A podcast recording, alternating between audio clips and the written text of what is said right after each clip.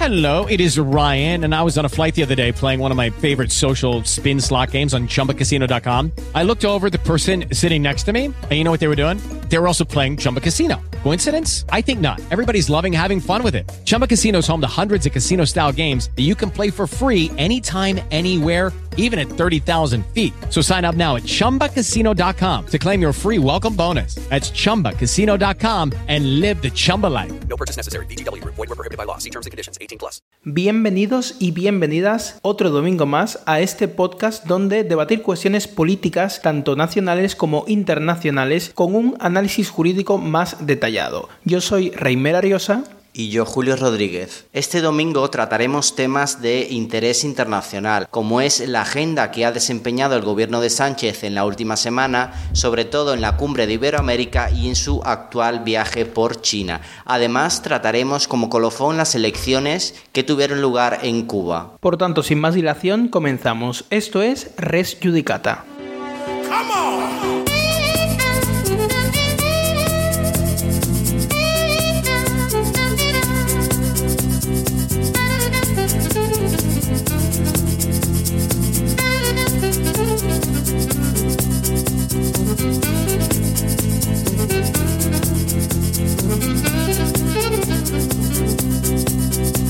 Thank you.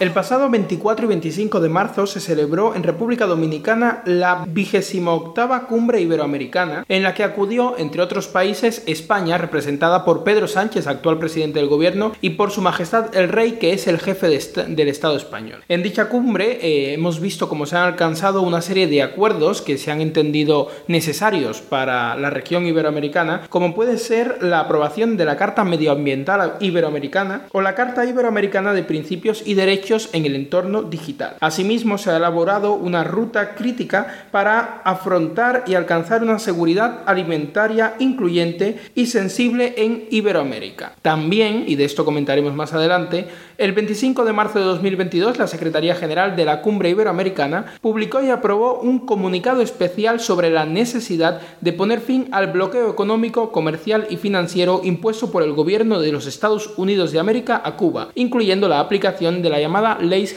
Bar. Y aquí quiero que nos detengamos un momento porque me parece absolutamente interesante que siendo Iberoamérica una de las y en concreto Latinoamérica y Centroamérica la región occidental con más problemas democráticos de todo el eje occidental, la región eh, occidental también con más problemas en lo que en lo que se refiere al cumplimiento y al respeto de derechos humanos, se haya optado por parte de países que, que ostentan en su seno una democracia y un respeto a los derechos humanos, una, eh, una aprobación de este tipo de, instrumentos, eh, como son la Carta Medioambiental eh, o como es la Carta de Principios y Derechos en el entorno digital, cuando no se ha alcanzado en la mayor parte, no en la mayor parte, pero en, grande, en, gran parte de los países de la región, un respeto a los derechos humanos, como puede ser, por ejemplo, Cuba. Se, hemos visto en, aquí en España como mientras se celebraba la, la cumbre iberoamericana, el actual líder del partido político principal de la oposición, que es el PP, el señor Feijó, comentaba que el señor Sánchez eh, se encontraba reuniéndose con, eh, con dictadores y con, y con sus amigos totalitarios y autoritarios mientras, eh, mientras no se solucionaban los problemas reales de la región. Y ante esto, el gobierno en forma de bloque ha respondido alegando que el señor Feijó pues hablaba con absoluta ignorancia y que era temerario, imprudente y desde luego fuera de lugar todo, todos estos pronunciamientos en relación a la cumbre iberoamericana, además eh, recalcando que el rey se encontraba presente. Eh, lo cierto es que efectivamente la cumbre iberoamericana es mucho más que simplemente coincidir eh, con, dictadores de la región de las regiones iberoamericanas pero eh, tenemos que se produjo en, aprovechando las fechas de la, de la, cumbre iberoamericana también una reunión por ejemplo de los miembros de la internacional socialista donde hemos visto una fotografía incluso con el señor Borrell apareciendo eh, junto a Pedro Sánchez y a otros mandatarios socialistas y autodenominados de, de los gobiernos progresistas de Iberoamérica en esta fotografía representando a la internacional socialista. Con lo cual sí que ha tenido esta cumbre iberoamericana un especial peso en lo que viene siendo las relaciones políticas internacionales del gobierno español, en este caso, con otros gobiernos que son de eh, calidad autoritaria, son desde luego gobiernos totalitarios. Y retomando un poco lo que son los instrumentos eh, jurídicos que se han aprobado y la ruta a esta crítica para alcanzar la, seguridad alimentaria eh, incluyente y sostenible en Iberoamérica, me parece muy interesante y, me parece que, deberíamos y los medios deberían estar diciendo, sobre todo aquellos que atañen a, relación a Cuba, que la región iberoamericana esté, haya puesto su ojo en tener una carta medioambiental o tener una carta de principios y derechos en el entorno digital cuando, pues, como yo decía, no se eh, cumplen o no se respetan los derechos humanos en países de esta región y en países miembros y que además estuvieron algunos presentes en lo que es la cumbre iberoamericana como tal, o eh, no se haya alcanzado establecer y fomentar la democracia en la región de Latinoamérica, teniendo países como Venezuela, Cuba, eh, Nicaragua y otros que son auténticas dictaduras. Es cierto que, por ejemplo, el mandatario de Venezuela no se encontraba presente en la cumbre, pero sí que acudió el presidente, bueno, el dictador Díaz Canel, que es el mandatario de la dictadura, de la dictadura cubana. Eh, ¿Por qué no se alcanza en la cumbre iberoamericana, puestos a, negociar eh, acuerdos, un acuerdo encaminado al establecimiento de las democracias en, los países iberoamericanos? ¿Por qué no se alcanza, no se busca una carta de derechos humanos propia de la región iberoamericana en simulación de la Carta de Derechos Humanos, de la Declaración Universal de Derechos Humanos, como por ejemplo se hizo en Europa con la Carta Europea de Derechos Humanos y como se suele hacer en las regiones cohesionadas, como pretenden ser las regiones iberoamericanas, y así eh, avanzar en los derechos antes de irnos quizás a derechos que no son derechos humanos y que son en todo caso secundarios e incluso terciarios respecto de los humanos como son los derechos en los entornos digitales o los principios rectores en los entornos digitales. Además, em, como veremos también más, eh, más adelante, no solamente es que no se, no se intente avanzar en materia de fomentar democracias y en materia de garantizar el respeto de los derechos humanos en los países iberoamericanos, sino que la cumbre se ha prestado eh, para eh, este politiqueo absurdo que, que consiste en tender la mano a las dictaduras como es la dictadura cubana y el 25 de marzo salió un comunicado especial sobre la necesidad de poner fin al bloqueo económico, comercial y financiero que impuso el gobierno de los Estados Unidos de América a Cuba, incluyendo la aplicación de la ley Helms-Barton. Un comunicado en el que se habla abiertamente de bloqueo pese a que no es técnicamente la palabra correcta, puesto que la palabra sería embargo y eh, siendo un comunicado de una organización internacional se esperaría que mínimamente tuvieran ese rigor, no lo tienen, le llaman bloqueo directamente. Hablan de la ley Helms-Barton porque no podrían eh, llamarla por el nombre que realmente tiene, que es la ley de libertad y, solidaridad con Cuba, eh, que es el nombre, original, el, nombre original de la ley, porque claro, no sería muy prudente llamarla así si de repente se está hablando de que el gobierno de los Estados Unidos es opresor respecto de Cuba. Y es interesante que emitan este tipo de comunicados en vez de emitir un comunicado hacia la propia Cuba exigiendo quizás un avance en los derechos humanos, una liberación de presos políticos que los hay o eh, pues o la celebración de elecciones que veremos que precisamente se celebraban eh, esos mismos días. Una farsa electoral en Cuba y eh, no se exigía no se comunicaba desde la cumbre iberoamericana de ninguna manera un respeto a los principios democráticos ni siquiera los más básicos por parte de la cumbre hacia Cuba. Con lo cual bueno no en mi opinión esto no esta cumbre iberoamericana no supone más que una un nuevo acto de complicidad con la dictadura cubana por parte de organismos y organizaciones internacionales, un argumento que en mi más radical opinión refuerza que muchos de los organismos y organizaciones internacionales sencillamente no aportan nada, son un, eh, un agujero de gasto público para los países que forman parte de este y en el cual lo único que podemos ver es como los países precisamente más irrespetuosos, los que tienen una política más nefasta, más desastrosa, los que tienen una calidad democrática peor, se benefician enormemente de estos, de estos organismos, mantienen una imagen exterior un poco extraña y desde luego distorsionada de la realidad que tienen en su seno y lo utilizan precisamente como, eh, pues como, como pantalla, como manera de proyectar una realidad distinta y eh, en lugar de eh, ser de utilidad para la población, que es la que en última instancia está abonando todo este, toda esa infraestructura que se monta en torno a estas organizaciones. Y que sería una reflexión, sin duda, a la que me gustaría invitar a lo largo de este, de este capítulo para eh, aquellos cubanos que luchan por la, por la libertad de Cuba y que, y que aspiran a tener una Cuba democrática, tener conciencia de qué implican estos organismos, qué han hecho por nuestro país, en este caso estos organismos, y hasta qué punto nos interesaría como ciudadanos formar parte de los mismos por las ventajas o desventajas que nos pueda ello suponer. El escenario de las cumbres iberoamericanas eh, tradicionalmente ha sido fuente de, bastante interés y de detalles bastante coloridos. Todos recordamos el ¿Por qué no te callas? del rey Juan Carlos a Hugo Chávez y todos recordamos además los desplantes y los enfrentamientos em, continuos que tuvo Fidel Castro con estas eh, estructuras de colaboración eh, iberoamericana que fueron mm, repudiadas, vilipendiadas y contrastadas con firmeza por, eh, por el castrismo. Tanto es así que el castrismo se encargó de crear con Hugo Chávez esta estructura paralela que es el, Foro de Puebla o el Foro de Sao Paulo, donde eh, se, se, unen todas las tendencias de la, de la nueva izquierda Em, latinoamericana eh, que ellos incluso bautizaron como el socialismo del siglo XXI. Tenemos que recordar seguramente que ese socialismo del siglo XXI ha sido aplicado a rajatabla por, eh, los, eh, por la izquierda latinoamericana y ha obtenido oh, grandísimos resultados para ellos, como es que subsistan a día de hoy gobiernos eh, autócratas y totalitarios como el mismo castrismo, como eh, eh, Venezuela, que el régimen de Nicolás Maduro ha conseguido postergar en el tiempo la existencia del chavismo y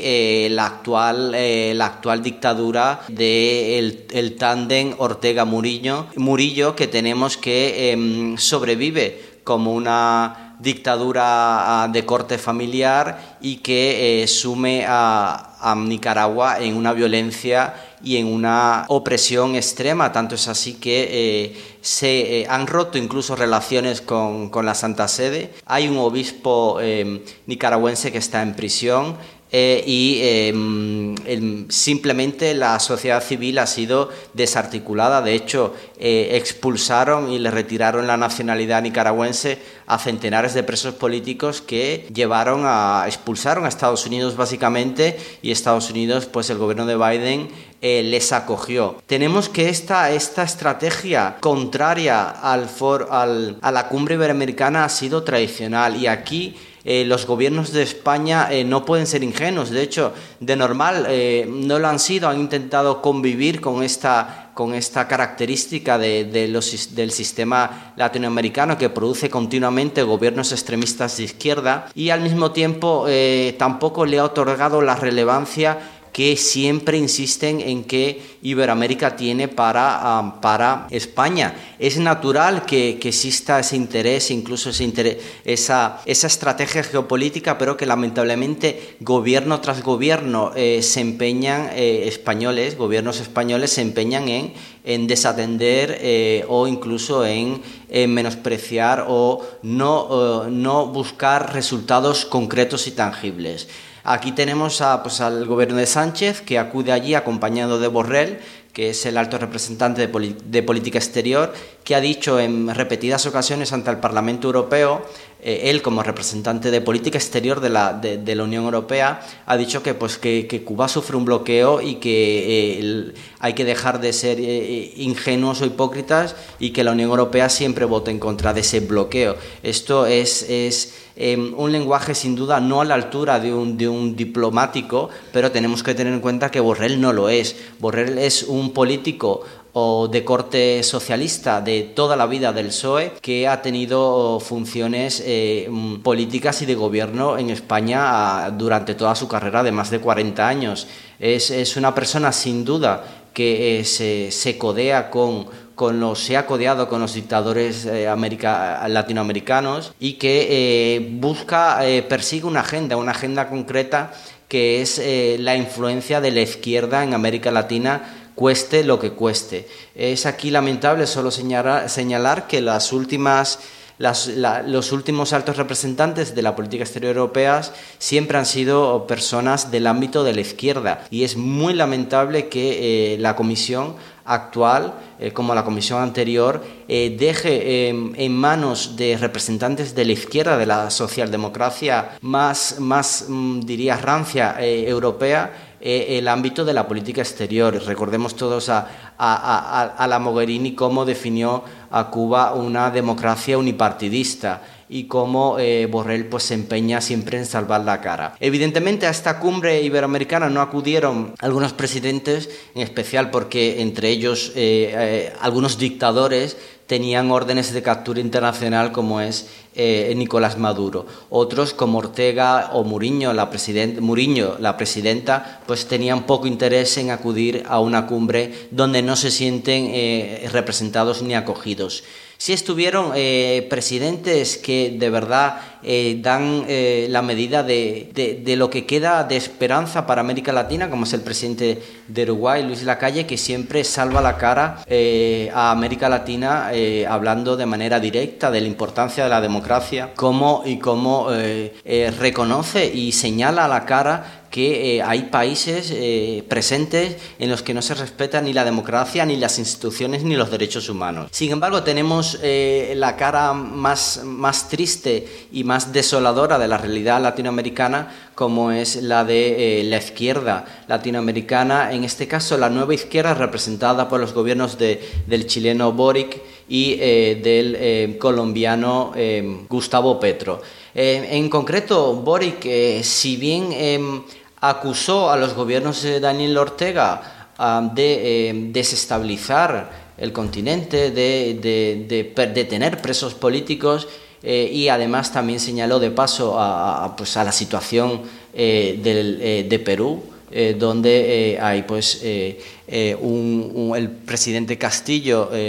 dimitió tras intentar un golpe de Estado. El presidente Boric ha intentado, sin embargo, en los pocos años de, gobierno que lleva, modificar la constitución eh, chilena eh, y pese a, perder un referéndum por un 62%, eh, Boris eh, continúa insistiendo en reformar una constitución que evidentemente el pueblo chileno no quiere reformar. Tanto es así que eh, ha propuesto un Consejo Constitucional que en lugar de una convención constituyente, básicamente intentando solo reformular el, concepto para perseguir el mismo objetivo, y intentará elegir a los integrantes de este Consejo en abril, en este mes de abril. Eh, también tenemos que es un gobierno que se empeña en aplicar eh, estas eh, doctrinas, em, bueno, doctrinas ya casi recomendaciones, sino imposiciones del foro de Davos y cosas así, como es una reforma tributaria que, sin embargo, fue rechazada de nuevo por, por el Parlamento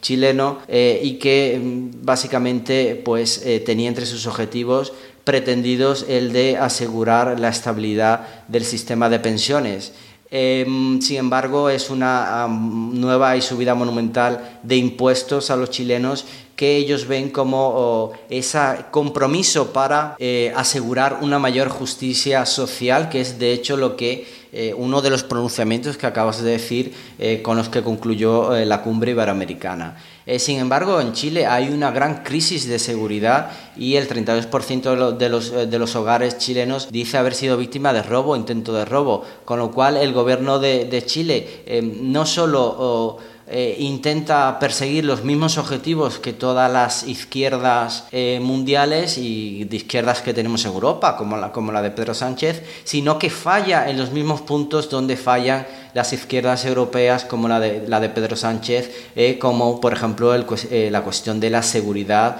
y, la tranquilidad ciudadana. Tenemos por otro lado al gobierno de, de, de Petro, donde em, aparentemente eh, declaró que, en América Latina no debería haber presos políticos, pero vemos cómo eh, su gobierno está plagado de intereses eh, narcoterroristas, que es de donde procede gran parte del mismo, incluso a, nivel familiar aparentemente, según se, ha salido en las noticias. sin embargo, estos gobiernos de izquierda se acogen a estos nuevos um, objetivos de, la Agenda 2030 directamente, como es la pluralidad o como puede ser los derechos de las mujeres, los derechos de las minorías sexuales y tal, para esconder los verdaderos propósitos de su agenda eh, desestabilizadora y que eh, busca cambiar radicalmente las sociedades en las que, en las que consiguen hacerse con el poder. Eh, recordemos que tanto Chile como Colombia em, vienen de una, un, gran, una gran prosperidad económica y una estabilidad que ha sido conseguida poco a poco por gobiernos, sobre todo Colombia de derechas y también Chile, pues una alternancia eh, tranquila y pacífica entre gobiernos de derecha y de izquierda. Eh, sin embargo, Boris representa este, esta, nueva izquierda eh, neomarxista con unos intereses más globalistas. Una nueva izquierda, eh, como dices, neomarxista, que además eh, estamos viendo que no solo se limita al, área latinoamericana, porque aprovechando todo esto que comentabas de la postura inicial, por ejemplo, de Fidel Castro y del régimen castrista respecto de la cumbre iberoamericana, a mí me parece muy interesante que efectivamente hay, hay una creación de una organización paralela, como es el Foro de Puebla, para eh, pues representar a esa izquierda socialista iberoamericana o al menos latinoamericana pero eh, en la cumbre iberoamericana, eh, digamos que Cuba quizás ha empleado la estrategia de si no puedes contra ellos, únete a ellos, y poco a poco, o bien mediante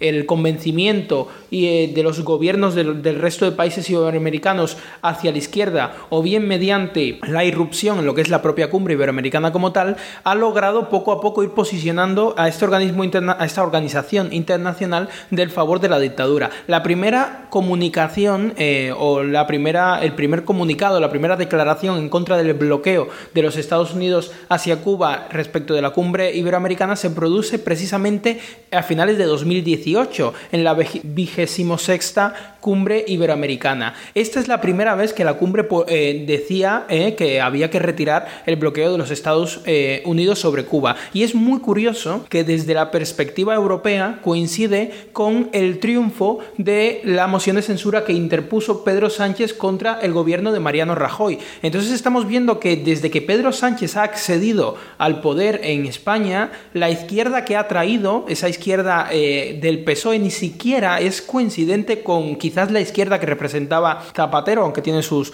sus temas raros con Venezuela, ¿no? Después, de, después de, estar en el gobierno sobre todo, pero ni siquiera actúa de forma similar en materia de política exterior, puesto que se ha acelerado en, el resto de, de la región iberoamericana en concreto, se ha acelerado esta, esta conexión con vínculos eh, pues, socialistas que son autoritarios como son los regímenes eh, pues, em, castrista en Cuba y el régimen eh, de, Maduro en Venezuela que viene del, chavismo. Entonces, precisamente es en 2018 que se lanza esta primera, esta primera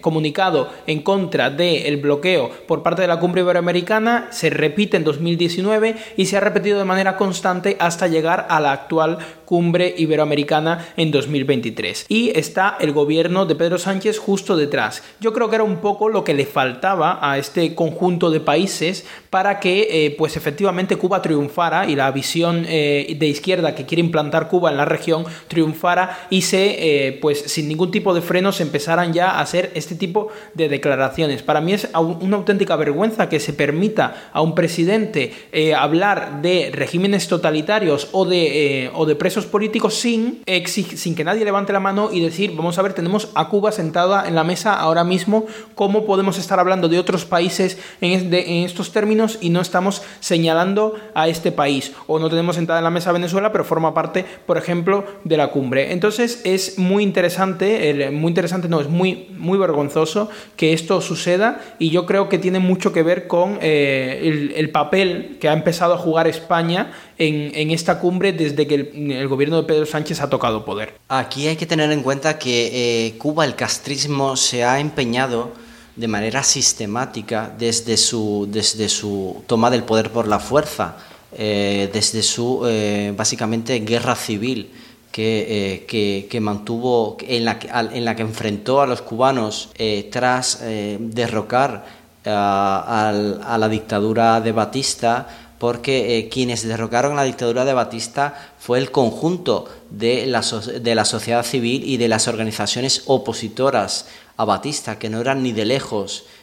únicamente las castrizas o el movimiento 26 de julio. Pues eh, Castro consiguió hacerse con el poder, implantó una dictadura y se dedicó a exportar eh, el mecanismo que había concebido de guerra de guerrillas y de, eh, de guerra fría sustancialmente eh, con todas las herramientas y la financiación de, em, la Unión Soviética, eh, eh, creando aparatos de inteligencia y de seguridad que infiltraron todo el continente latinoamericano, llegaron incluso hasta África, y creando guerras y movimientos guerrilleros em, independentistas, nacionalistas, indigenistas, antiamericanos, antiimperialistas, según intentaban em, camuflar y eh, a través de esto eh, torpedeaban de manera sistemática y han torpedeado de manera sistemática a lo largo de 60 años el eh, sistema interamericano de cooperación internacional que existe en, en, América Latina. Hay que, hay que, recordar que América Latina en realidad tiene uno de los sistemas de cooperación internacional más, más antiguos y más eh, solventes eh, de la historia, eh, incluso con anterioridad a la Unión Europea. El sistema interamericano de derechos humanos, de hecho, es uno de los más antiguos y viene de, desde la constitución de la, de la Organización de Estados Americanos, que sí que incluye a toda América Latina e y América del Norte, básicamente todo el continente americano. Ese sistema de, interamericano de derechos humanos eh, tiene incluso una Declaración Americana de Derechos y Deberes del Hombre que fue adoptada, adoptada en 1948, de hecho en, una conferencia en La Habana donde se reunieron en ese momento y eh, tiene una carta, eh, la carta fundacional de la Organización de Estados Americanos y una convención sobre derechos humanos. Incluso hay órganos como la Corte Interamericana de Derechos Humanos que funciona en San José, Costa Rica, que es competente a día de hoy para resolver sobre conflictos y violaciones de derechos humanos y de derechos de los, de los latinoamericanos y de los americanos. Eh, sin embargo, eh, lo que sucede es que Cuba eh, siempre ha torpedeado este movimiento. La cumbre, las cumbres iberoamericanas, el sistema iberoamericano fue un consenso más, más democrático para, digamos, equilibrar o eh, tender un puente entre España, Portugal y eh, América Latina. Esto fue una iniciativa muy interesante que, sin embargo, eh, Cuba, el castrismo y sus agentes obstaculizaron desde el primer momento. tanto es así que el movimiento asociacionista, digamos, de, los estados latinoamericanos ha, ha, tenido tantas variantes como se nos pueden ocurrir. Una de ellas, la, una de las últimas, es la Comunidad de Estados Latinoamericanos y del Caribe, que es otra más que viene a, hacer, digamos, eh, competencia o a sustituir a las estructuras existentes. Eh, la CELAC, que es como se le conoce, eh, está integrada por 33 países de América Latina, entre ellos nuevamente Cuba, que esta sí le conviene estar. Es un, es un organismo en los que algunos gobiernos de derecha consideraban que le daba cabida a estados eh, totalitarios y las dictaduras que han estado presentes en América Latina como la castrista. Eh, sin embargo, este, este mecanismo, el CELAC, que se creó en los años, en los años 2010, en la década del 2010, eh, ha tenido, pese a su, poco recorrido, eh, ha tenido oh, pues bastante fuerza y tanto es así que la próxima reunión, oh, celebrarán una próxima reunión en, en, en Bruselas, una reunión de dialogar con la Unión Europea. Básicamente, gracias a a los, a los buenos haceres de, de Borrell, que, que, acudió a, a, la cumbre iberoamericana, pues en paralelo gestionó que eh, eh, la cumbre del CELAC eh, de cooperación entre CELAC y Unión Europea se celebre en Bruselas, en Bruselas durante el semestre español de presidencia de la Unión Europea. Con lo cual tenemos que Sánchez y Borrell fueron a la cumbre iberoamericana básicamente para conseguir que otra alternativa a la cumbre iberoamericana como es el CELAC, que eh, tiene predominancia de los gobiernos de izquierda como pueden ser los, los herederos de Kirchner, los, los Lula, los, eh, las actuales dictaduras que existen en América Latina y eh, una, un organismo en el que Cuba se siente tan tranquila que ha incluso organizado bajo la, la presidencia, bajo el, el, gobierno digamos de Raúl Castro, Castro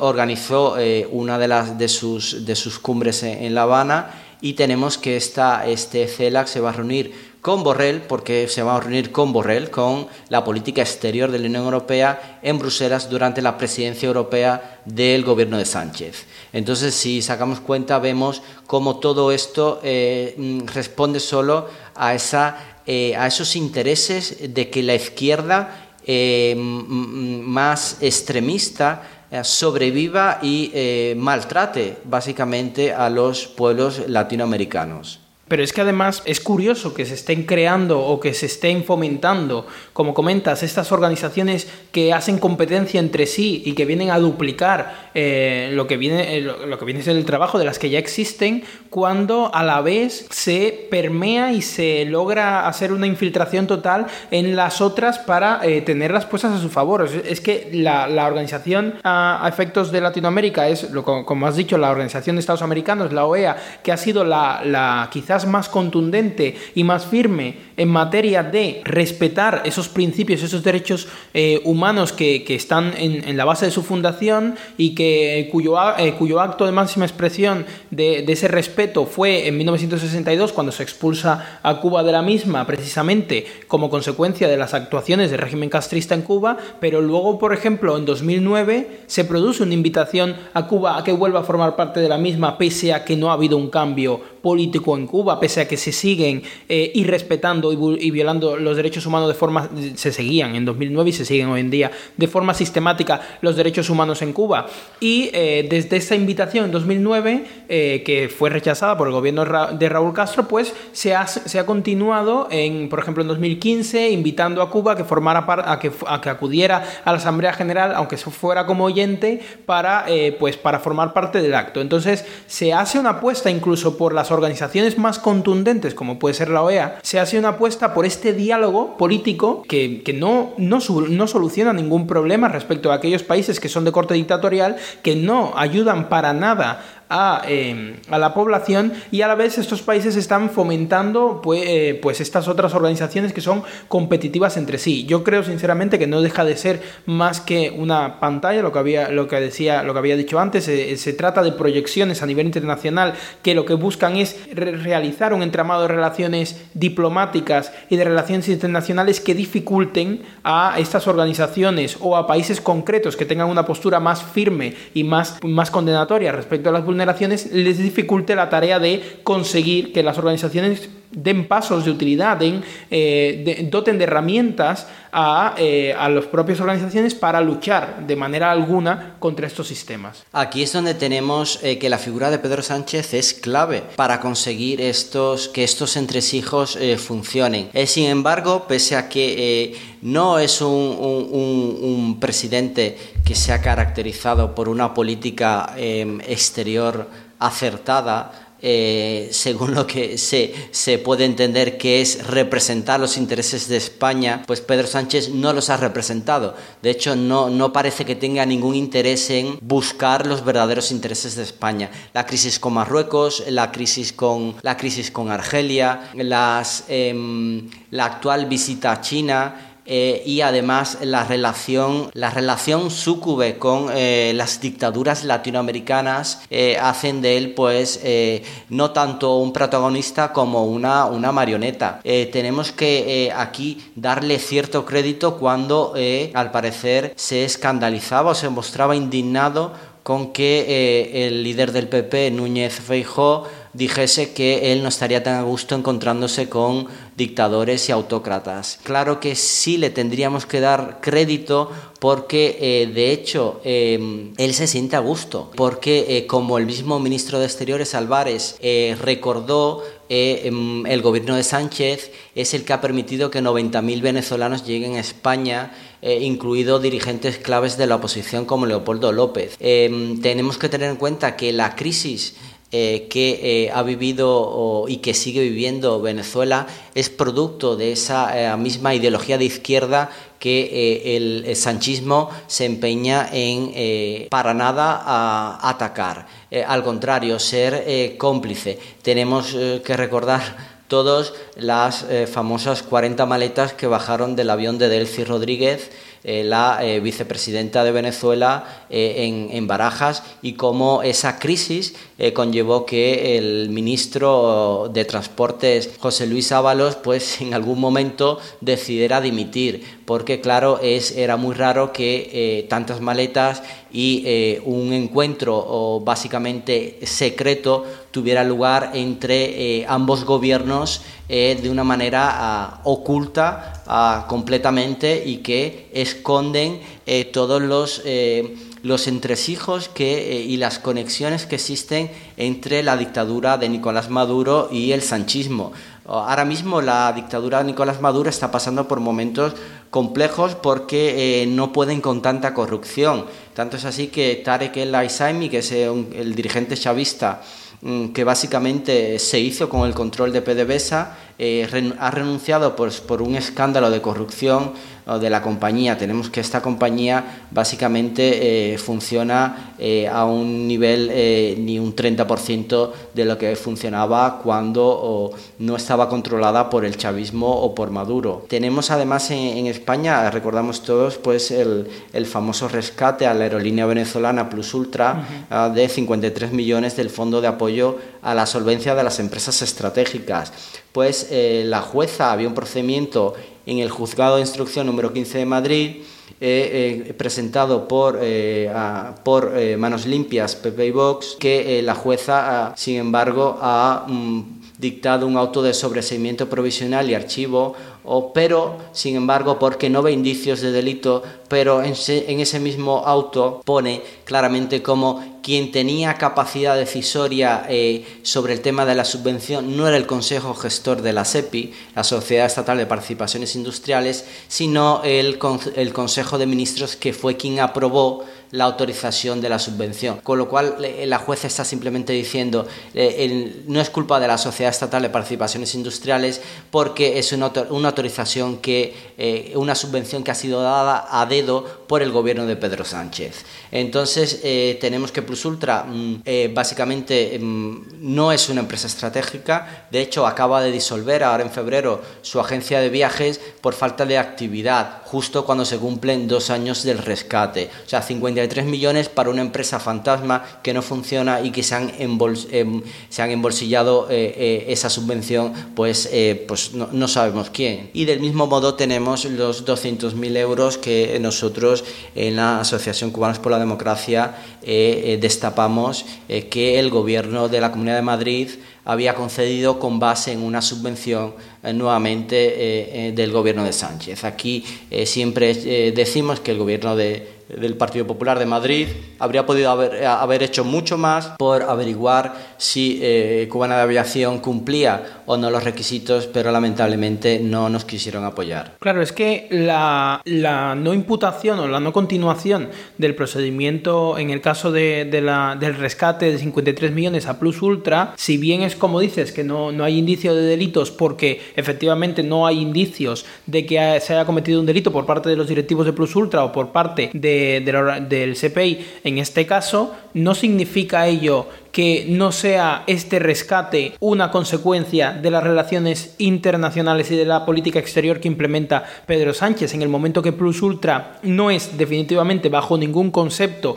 y bajo ningún criterio posiblemente calificable como empresa estratégica y aún así se decide de manera intencionada y estrictamente ordenado desde el gobierno que se proceda a ese rescate, pues como ciudadanos nuestro deber es automáticamente plantearnos el porqué e intentar relacionarlo con esta conducta que eh, genera Pedro Sánchez en, lo que es la política exterior española. Y para concluir su periplo internacional, pues Pedro Sánchez eh, acudió al foro de Boao, que es eh, el foro alternativo que tiene el Partido Comunista Chino alternativo a Davos, aunque evidentemente pues persiguen objetivos más o menos similares. Sánchez en menos de una semana se enorgullece de haberse reunido, según él, con más de 40 líderes de tres continentes diferentes, como destacó en su intervención en el foro de Boao, y eh, que en todas las reuniones que ha escuchado el mismo anhelo de paz, estabilidad y prosperidad, reiterando que nadie quiere la fragmentación económica ni la guerra. Sánchez eh, se fue con un mensaje a China, eh, de alguna manera desautorizado por la Comisión Europea y la presidenta von der Leyen, porque von der Leyen y el presidente francés mm, van a ir la semana de más arriba a China. Y claro no quieren que sea Sánchez quien dé eh, ningún mensaje de política exterior europea, sobre todo por el poco peso que tiene Sánchez en esa materia. Sin embargo, Sánchez ha ido a China a intentar, ah, entiendo yo, trasladar el mensaje que ha recibido eh, de, América Latina y de los gobiernos con los que ha estado compartiendo allí. Eh, compartió, evidentemente, aunque de manera privada, no, no, ha confirmado que ha tenido lugar, eh, con el presidente o dictador de Cuba, Díaz Canel, compartió sin duda y de manera abierta con los, los, la nueva izquierda latinoamericana, Boric, donde China tiene muchos intereses en, en Chile, con el presidente de Colombia, con los del Internacional Socialista, eh, incluido pues el alto representante Borrell, que eh, se quitó el traje de representante de política exterior y se puso eh, la guayabera de Internacional Socialista. Bueno, que sepamos, porque tampoco se entiende muy bien qué pinta Borrell en la Internacional Socialista, en tanto no es líder de ningún partido político de ningún país. Esto la, la, Unión Europea debería plantearse un poco el preguntarse por qué un, era un alto representante que acude en calidad de alto representante de la Unión Europea a un acto de la cumbre iberoamericana termina en una foto del Internacional Socialista en representación de no sabemos todavía qué. Pues sí, la, verdad es, es, una gran pregunta, pero yo creo que Borrell tiene carta abierta en temas de América Latina, pues como es español y habla, y habla español, además de, de, otros idiomas que pueda hablar, eh, sin embargo, oh, Borrell, pues eh, el hecho de haber conocido a Fidel Castro, el hecho de, haber, de codearse con Raúl, Castro, eh, el hecho de conocer o haber conocido a muchos dictadores latinoamericanos, pues le convierte sin duda en alguien fiable para esas para esas tareas. Sánchez eh, eh, en China pues festejó los 50 años de relaciones diplomáticas con el Partido Comunista Chino y eh, además mm, el éxito del intercambio económico entre China. Sin duda Sánchez reiteró algunos conceptos que vienen también de la estrategia eh, eh, del gobierno Biden con China, que es el de verlos como un competidor estratégico y no como, y no como un rival geopolítico, que es lo que vendría a ser con mayor razón. Eh, aquí tenemos que China es el primer proveedor de España y el mayor mercado de Asia para las empresas españolas. Esto sin duda eh, es importante porque la economía es importante, pero todos sabemos que la geopolítica tiene un peso determinante en la economía y tenemos que China es uno de los, de los países eh, que ha ratificado o casi de manera inquebrantable mm, la estrategia rusa en China y pese a proponer unos caminos de, paz, son caminos de paz que sin duda responden a los intereses de Putin. Y eh, aquí eh, España la verdad tiene poco que decir porque eh, tiene un gobierno que en su seno tiene a integrantes del Partido Comunista, eh, de hecho, el encargado de la Agenda 2030 es un afiliado del Partido Comunista, de hecho, un gran líder del Partido Comunista Español. Y tenemos además eh, en su gobierno eh, a, los, ministros de Podemos que día sí, día también, pues se muestran en desacuerdo con el apoyo español a Ucrania. Entonces tenemos que Sánchez, sin querer, vuelve a servir a los intereses de múltiples actores y sigue confirmándose como una ah, marioneta muy apetecible para algunos. Eh, sin embargo, al no controlar los hilos, pues eh, la verdad tiene poco que aportar. Eh, aquí habría que tener en cuenta que las áreas clave que Sánchez definió son el fortalecimiento del multilateralismo, que esta es una de las apuestas de China, porque China lo que quiere es crear un multilateralismo chino, dominado por China, y que venga a sustituir el, el dominado hasta ahora por los Estados Unidos y lo que algunos podríamos decir que sería correcto o una aspiración legítima por la cooperación entre Estados Unidos y Europa. Eh, además, eh, eh, en segundo, como segunda área clave, la necesidad de acelerar la lucha contra el cambio climático como firmantes del Acuerdo de París y aquí volvemos, volvemos a, a tener que esta es una de las grandes estrategias de China porque China evita en todas las cumbres, incluido en el Acuerdo de París, que se le señale como el país más contaminante del mundo, mientras Estados Unidos ha venido em, reiteradamente rebajando sus índices contaminantes y de hecho eh, durante el gobierno de Trump eh, se eh, produjo la mayor disminución histórica de los índices contaminantes de Estados Unidos, tenemos que China los ha, los ha aumentado y de hecho China es el país que ahora, por la inestabilidad geopolítica y por el encarecimiento de las energías fósiles eh, tradicionales como puede ser el petróleo, es el país que más ha aumentado su producción de carbón con todo, todo lo contaminante que es. Y en tercer lugar, esta tercera área clave vendría a ser la reforma de la arquitectura financiera internacional. Esto volvemos a, tengo que volver a decir que es otro de los intereses de China, que, eh, que en este caso se alinea con los intereses eh, del foro de Davos y por eso tenemos que este foro de Davos es la variante del Partido Comunista Chino del foro de Davos, porque reformar la arquitectura financiera internacional quiere decir sustituir a Estados Unidos como eh, la potencia económica eh, que consigue dar estabilidad a través incluso del dólar a la economía mundial. China ya ha firmado, de hecho, acuerdos con Brasil, con el gobierno de Lula, de ahí esa conexión latinoamericana que eh, la marioneta Sánchez puede, eh, puede eh, decir que lleva mensajes con el gobierno de Lula y con otros gobiernos latinoamericanos y gobiernos de otros países la sustitución del dólar por el yen. Con lo cual, eh, esa reforma de la arquitectura financiera implica sustituir a Estados Unidos y eh, volver el foco a China como nuevo agente geopolítico mundial. De hecho, Rusia también es otro de los países que eh, va a renunciar o ha renunciado ya a hacer sus transacciones en dólares americanos y las va a hacer en la moneda ah, China ah, del renminbi. Eh, tenemos además que esa reforma de la arquitectura financiera significa que eh, China siga siendo la plaza más apetecible. El gobierno de Trump fue eh, o hizo una reforma fiscal que em, redujo el impuesto de sociedades eh, en los Estados Unidos a un 20% y el gobierno de Biden lo pretende de nuevo subir al 29%, más alto que el impuesto de sociedades en China que es eh, sobre el, el, 22%. Entonces tenemos que el mercado americano deja de ser el más apetecible, es porque China está manipulando para que su mercado sea el más apetecible. Y claro, Sánchez, eh, como, como marioneta que es, pues ha, enumerado las tres eh, áreas clave, no de España, sino de China, eh, en su discurso ante el foro de Boao. Claro, es que aquí es cuando nos, damos cuenta, lo que dices, de la marioneta, la marioneta que es Pedro Sánchez, no,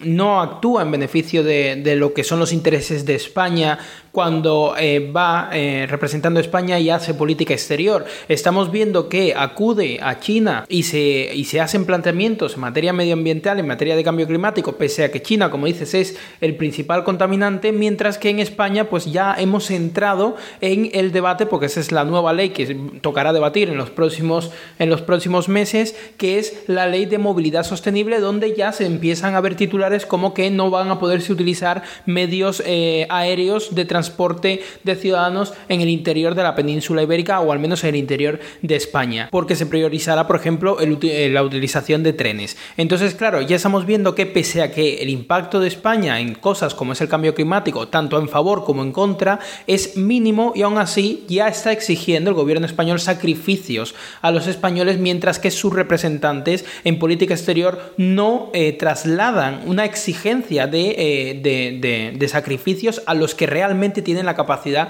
de poner en favor, de, en favor de luchar contra el cambio climático, como es China. También estamos viendo que en materia empresarial, Pedro Sánchez acude con la más buena voluntad a hablar con China, a hablar de, competidor estratégico, cuando eh, precisamente una de las grandes debilidades de la economía española es que es una economía de servicios, una economía muy poco industrializada y una economía cuya dependencia de, eh, viene en China, donde pues las empresas se encargan de adquirir las materias primas allí, se encargan de producir en China y luego eh, revender en España, en lugar de pensar en una relocalización de todas esas, de todos esos, todos esos puestos de trabajo que suponen y además de todas esas economías que se estarían desarrollando en China y traerlas a España para poder reindustrializar España y fortalecer la economía. Pues no, nuevamente la política exterior no va en, favor de lo que son los intereses de la nación española. Y es un poco lo que desgraciadamente este, este presidente eh, pues es lo, que, es lo que está haciendo y eh, estamos viendo cómo además es en favor de unos intereses de una coalición de izquierda socialista, podríamos decir, que eh, pues alcanza conclusiones como la propia cumbre iberoamericana que hay que reformar el sistema financiero internacional y están pensando precisamente en lo mismo, en que eh, deje de estar Estados Unidos en el centro de todo porque además de favorecer a China, ello supone que otros países, como son las dictaduras latinoamericanas, puedan volver a tener acceso a financiación internacional que actualmente es, eh, pues están discriminados y están marginados y necesitan buscárselo solo con sus socios, pues esto también forma parte un poco de la agenda. Entonces hay una coalición de izquierda socialista que eh, quiere alcanzar unos determinados objetivos con independencia de las poblaciones a las que representan, porque solo están pensando los núcleos de poder y para el propio núcleo de poder. Aquí también tenemos que tener en cuenta que eh, aquellos que conocen el mercado chino saben eh, la realidad del funcionamiento de ese mercado y los riesgos a los que las empresas, las empresas españolas también se enfrentan. Em, yo personalmente, pues habiendo trabajado para, con clientes como abogado, con clientes con inversiones en China, eh, las empresas españolas se enfrentan a riesgos muy grandes. Estos riesgos eh, ya se denuncian a nivel internacional pues por, por, por, los mismos Estados Unidos, eh, riesgos de robos de, de, propiedad intelectual e industrial, riesgo de, riesgo de incluso fraudes y, em, fraudes y engaños de no solo de los em, los eh, empresarios, sin generalizar obviamente, de algunos empresarios eh, chinos porque eh, es, hay que acudir a través de un agente local y hay que la forma más sencilla digamos de aterrizar en un mercado nacional y proteccionista como es el chino es a través de una joint venture. Tenemos que quienes aterrizan ahí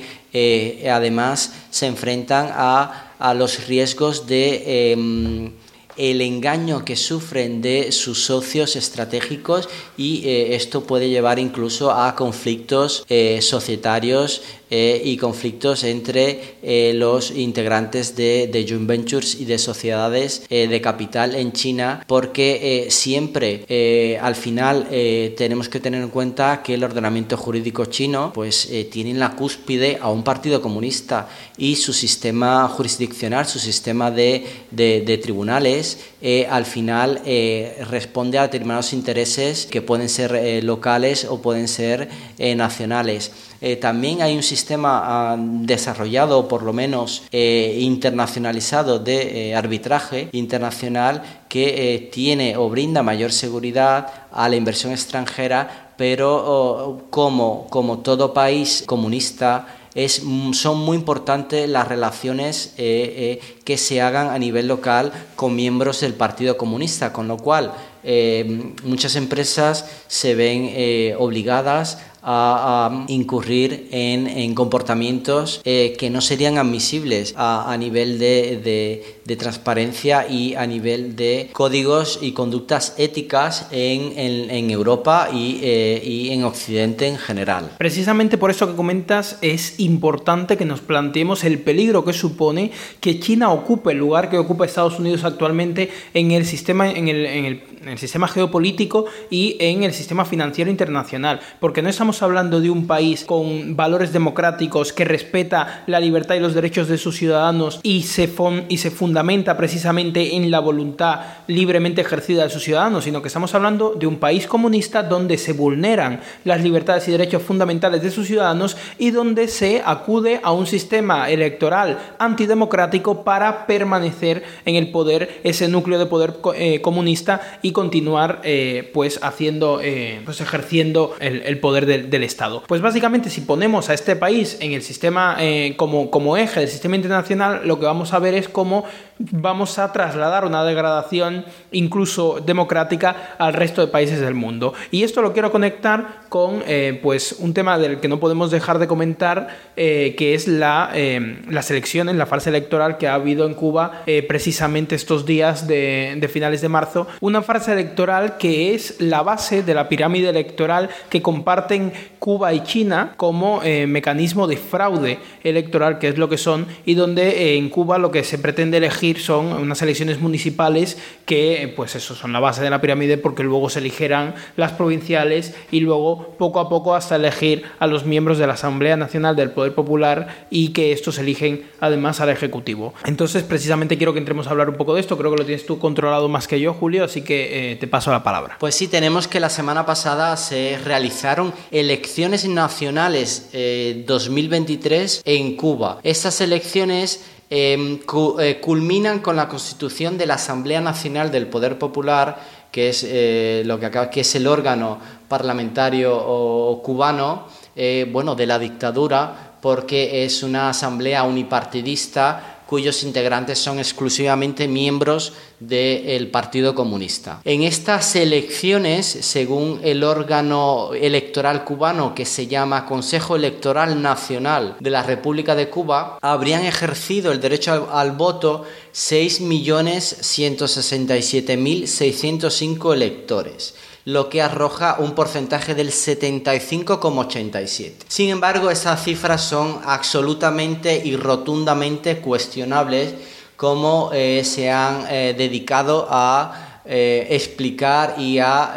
descubrir em, activistas cubanos y, em, y opositores al régimen cubano. Em, de hecho, hubo una campaña que se llamaba Cuba dice no a la dictadura que proponía la observación electoral como medio de detección de fraudes en el sistema electoral cubano. Aquí sin duda eh, la observación electoral en todos los procesos electorales de hecho es un derecho del elector y es una facultad que, em, que, ostenta y que eh, se le reconoce eh, en una normativa, en la normativa propia de, que, que, tiene que ver con la regulación de las elecciones. Pero el punto de partida aquí eh, no es ese, el punto de partida eh, debe ser el que en Cuba no existen elecciones libres. Con lo cual, si vamos a contabilizar eh, o no los fraudes, tenemos que empezar que el, el primer fraude se origina en la propia legislación cubana que establece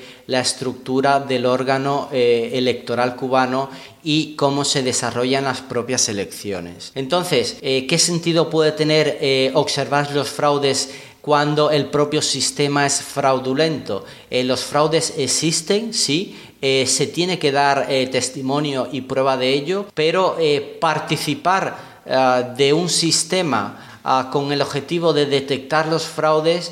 pues puede convertir a quien participa en eh, simplemente un, en un instrumento de, eh, de, la propia dictadura para em, asegurarse de que su sistema es de alguna manera eh, verificado. las, las elecciones cubanas simplemente no existen. Existe un sistema electoral de la dictadura que ha sido diseñado por eh, la legislación eh, de la dictadura, actualmente por la Constitución de 2019 y por la ley electoral cubana que se remonta a 1991. Esta ley electoral establece eh, cómo se llevarán a cabo las elecciones para una Asamblea Nacional del Poder Popular, que es un órgano unicameral que concentra, digamos, la, representación de los electores cubanos. Sin embargo, tenemos que ese órgano unicameral está compuesto exclusivamente por eh, integrantes del Partido Comunista y que eh, sus propias eh, facultades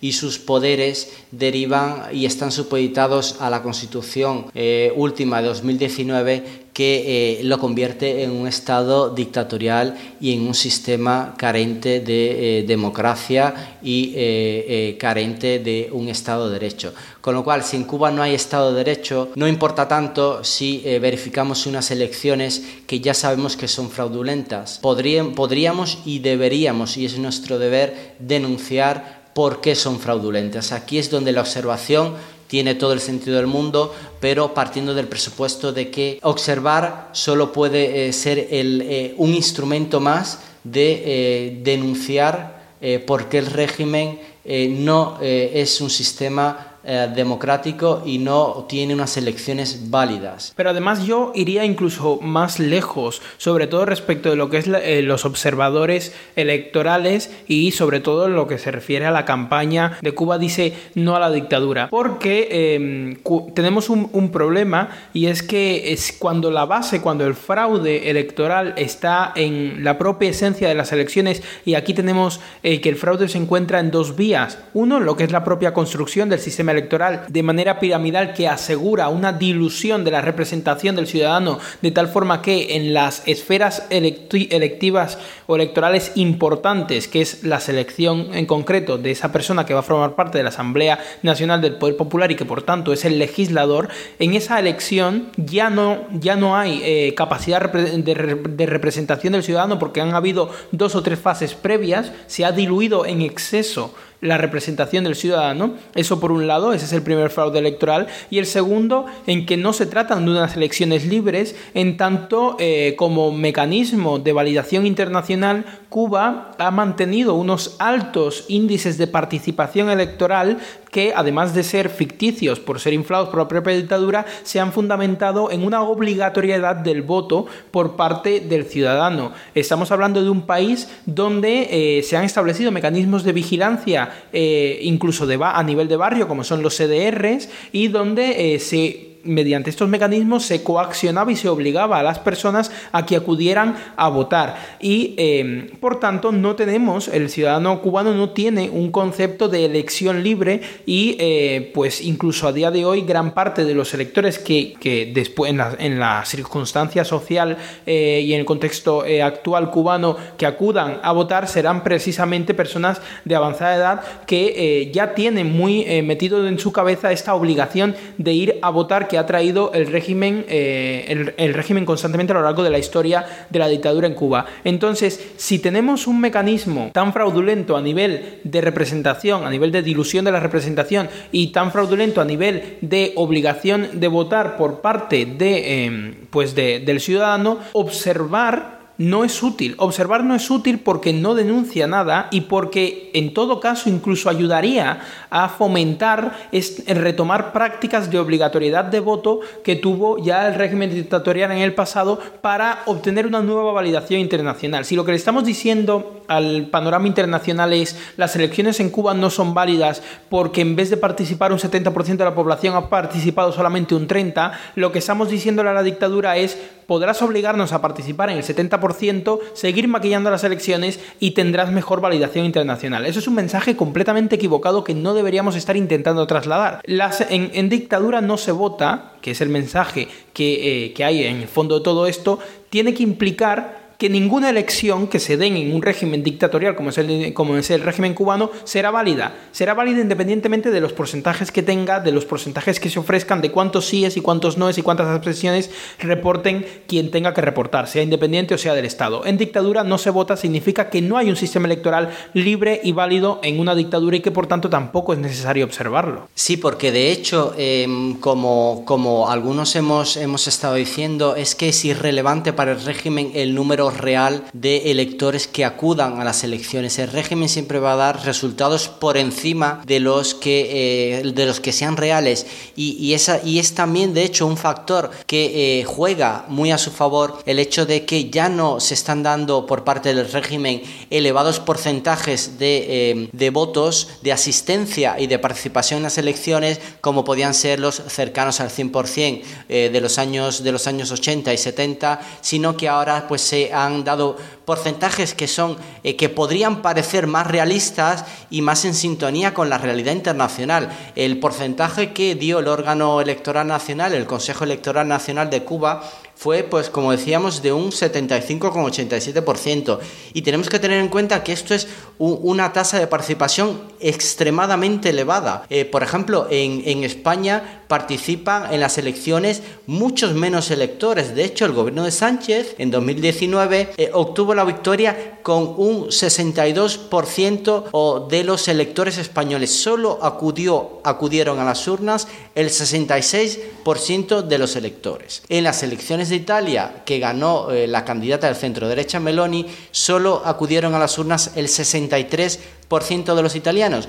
Con lo cual, que Cuba diga que acuden a las urnas el 78% es fantástico para ellos, que incluso digan que acuden el 70% es muy bien y que diga que acuden el 65% es muy favorable. Entonces, no, no, es, em, no es el factor eh, diferenciador el hecho de que acuda un porcentaje elevado no. Evidentemente, a nivel político, el régimen dirá, ostras, eh, tenemos un problema porque tenemos una desafección generalizada muy grande. Pero robarle, eh, dedicar esfuerzos a robarle un voto en unas elecciones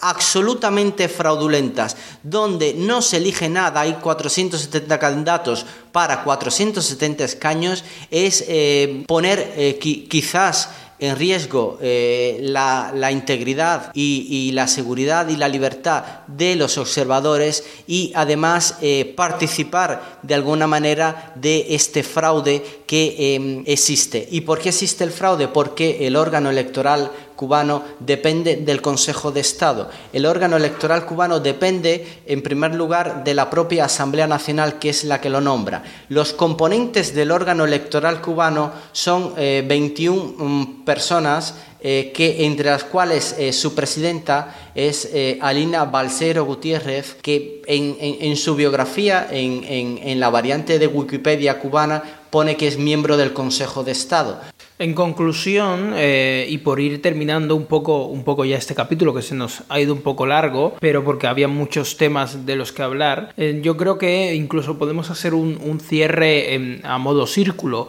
y es que por un lado, en lo que se refiere a las elecciones, a la farsa electoral que tuvo lugar en Cuba a finales del fin de semana pasado, pues eh, básicamente destacar la inutilidad de la observación y sobre todo porque además enfoca un activismo eh, opositor donde no debe de estar, sino que debería de estar en haber aprovechado el, evento de las elecciones para eh, realizar una serie de manifestaciones que demostrara al mundo y al panorama internacional que no se está conforme con las farsas electorales que vienen eh, reiteradamente manteniéndose en la isla desde que el castrismo subió al poder. Y, y por otro lado, y si además atraes instituciones internacionales y, y aquí el cierre en círculo que decía, pues no encontramos en, un, eh, en, unos lazos increíbles que tiene la dictadura eh, cubana con el resto de organismos internacionales y que se ha esforzado por eh, fomentar a lo largo de los años y que por eso estamos viendo como estas organizaciones internacionales fallan en contra de aquellos que presionan realmente la dictadura para su cese y eh, no apuestan por presionar a la dictadura para que respete los intereses y los derechos de sus ciudadanos. Con lo cual, eh, bueno, reitero un poco la idea inicial que yo que, había lanzado al inicio del capítulo y es que yo invitaría a los cubanos a que pensaran en la utilidad que nos ha reportado eh, durante todos estos años eh, las organizaciones internacionales y hasta qué punto en aquella Cuba democrática que nos podamos imaginar nos convendrá eh, permanecer en ellas o a lo mejor deberíamos castigar a estas organizaciones por la inutilidad que han demostrado y por la complicidad que han tenido eh, a lo largo de la historia con los regímenes dictatoriales, a costa de un diálogo, de un diálogo político absolutamente infructuoso. Así quedamos con esto, cosa juzgada, y eh, pues nos veremos dentro de dos o tres semanas porque vamos a tomarnos unas ligeras vacaciones de Semana Santa y eh, volveremos con actualidad, en este caso acumulada seguramente, en el próximo capítulo. Lucky Land Casino asking people what's the weirdest place you've gotten lucky? Lucky? In line at the deli, I guess? Aha, in my dentist's office. More than once, actually. Do I have to say? Yes, you do. In the car before my kids' PTA meeting. Really? Yes. Excuse me, what's the weirdest place you've gotten lucky? I never win and tell. Well, there you have it. You can get lucky anywhere playing at LuckyLandSlots.com. Play for free right now. Are you feeling lucky? No purchase necessary. Void where prohibited by law. 18 plus. Terms and conditions apply. See website for details.